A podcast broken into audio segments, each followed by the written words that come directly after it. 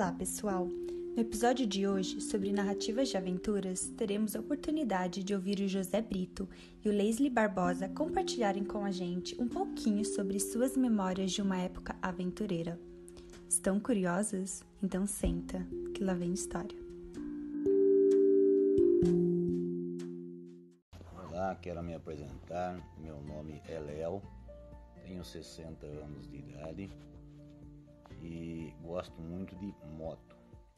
É, e resolvi, é, nesse, nesse tempo aí, das andanças minhas de moto, ter a ideia de montar um, um motoclube.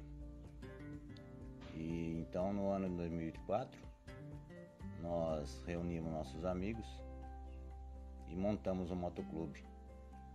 E colocamos o nome de Mitos Motoclube. Essa escolha do nome aí veio porque nós, as nossas motos são todas motos antigas, né? Então, como são motos antigas, elas são mito. Então, não, resolvemos colocar mitos. Usamos o S. E começamos a fazer as nossas viagens e aventuras. E aí nós temos tem várias aventuras. Então, já falo ela para vocês. Uma das aventuras que eu queria fazer era conhecer Trindade, Rio de Janeiro. Nunca tinha saído mais distante do que 100, 200 quilômetros. Porém, daqui a região de Americana até lá dá 1.600. Foi eu e minha esposa ir de volta. E não conhecíamos a estrada, nada, pé na estrada, vamos embora. Tem que ser assim, né? É aventura. Aí chegando em Trindade, conhecemos lá o pessoal, muito hospitaleiro. Trindade tem uma rua só, é tipo de uma ilha. Aí você tem acesso com a moto na primeira praia. Aí para você conhecer as outras praias, você vai pelo meio da mata caminhando. É a praia do meio, depois tem outra terceira praia, muito linda também, praia natural. E Aí tem os altos e baixos, né? Não tá barraca, não dá certo, esquece alguma peça, mas tudo bem, a gente dá um jeito. E é isso aí, quem tiver a oportunidade de conhecer Trindade, vá, que é muito lindo mesmo, ok? Essa aventura minha aqui de moto, como se fosse dentro de casa. Aconteceu comigo em Santa Bárbara do Oeste. Então, por isso que não é pra gente estar tá dentro de casa, a gente não se machuca, né? Enfim, fui convidado pelo motoclube de uns amigos nossos para ir no, na chácara. Saí, eu sozinho, graças a Deus eu tava sozinho essa hora. E chegando quase perto da chácara, na, na pista, passei em cima de um pedaço de escapamento de carro, caído no chão, numa curva, e quebrei os dois braços. Até então não sabia que eu tinha quebrado os braços. Eu sei que eu ouvi vozes. Era, na verdade, eu tive sorte. Era dois enfermeiros que vinham vindo na pista contrária que viu eu bater com a moto e voar mato adentro. Aí eu voltei, acho que eu tinha desmaiado, e eu voltei, voltei assim, ouvi eles falarem: Nossa, ele vai ter que fazer cirurgia dos dois braços. Nossa, que lá para mim. Enfim, a hora que chegou o resgate, eu ainda tive. Falei pros bombeiros: Ó, pelo amor de Deus, não corte meu colete, hein? Do motoclube, né? Aí, enfim, eles conseguiram deixar eu com o colete e demorei em média para chegar nessa chácara depois do meu retorno e recuperação, há oito meses depois. Enfim, isso aí é aventura, pode acontecer, distante ou tanto perto de casa, né? Mas sempre tem que ter prudência. Eu tive, mas outras pessoas não tiveram, né? Enfim, é aventura. Acontece mesmo, tá? Ok.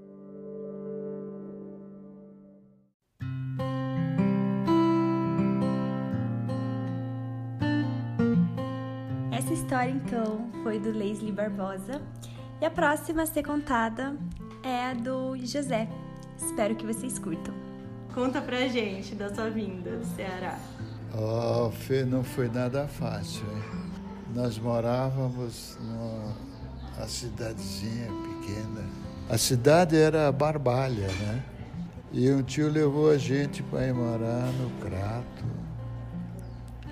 A maioria da família veio para São Paulo. Isso nos idos de 1940 47, 48.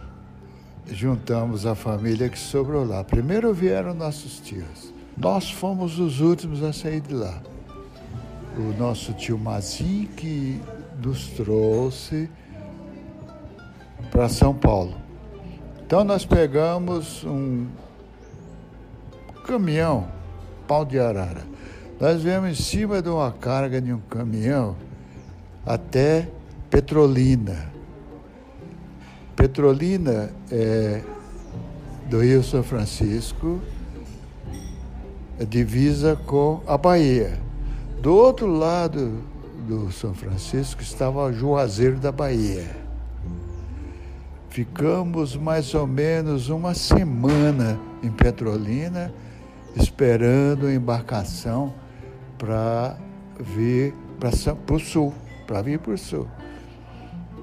Quando pegamos o navio, o meu tio não sabia se a gente tinha camarote ou se não tinha. Então subimos, eu, a mamãe, o tio Mazin, o, o Célio e a Sônia. Né? Aí não tinha onde dormir, dormimos em frente a um camarote. E esse era o camarote que estava para nós, que era reservado para nós, e só que o tio Salu não lembrou. Então nós dormimos no chão, em frente ao camarote que ele tinha.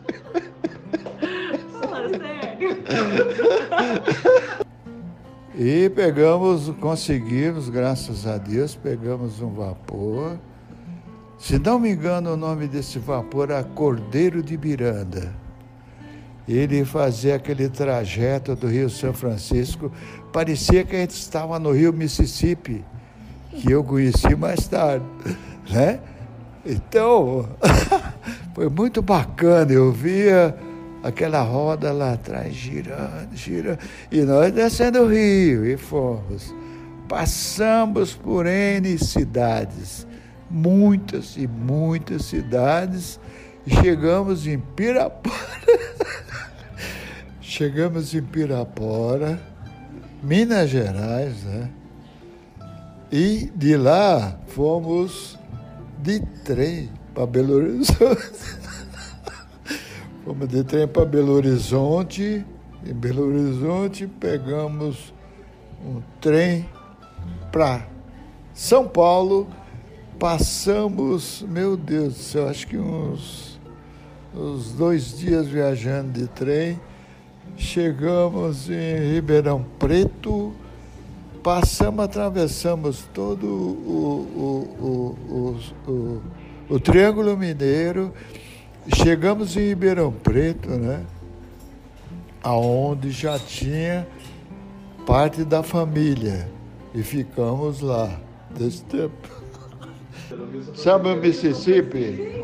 Aquele Rio São Francisco, P.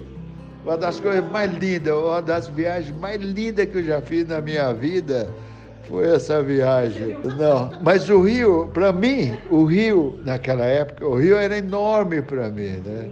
E o Rio São Francisco era grande. Então, para mim, era um marzão, né?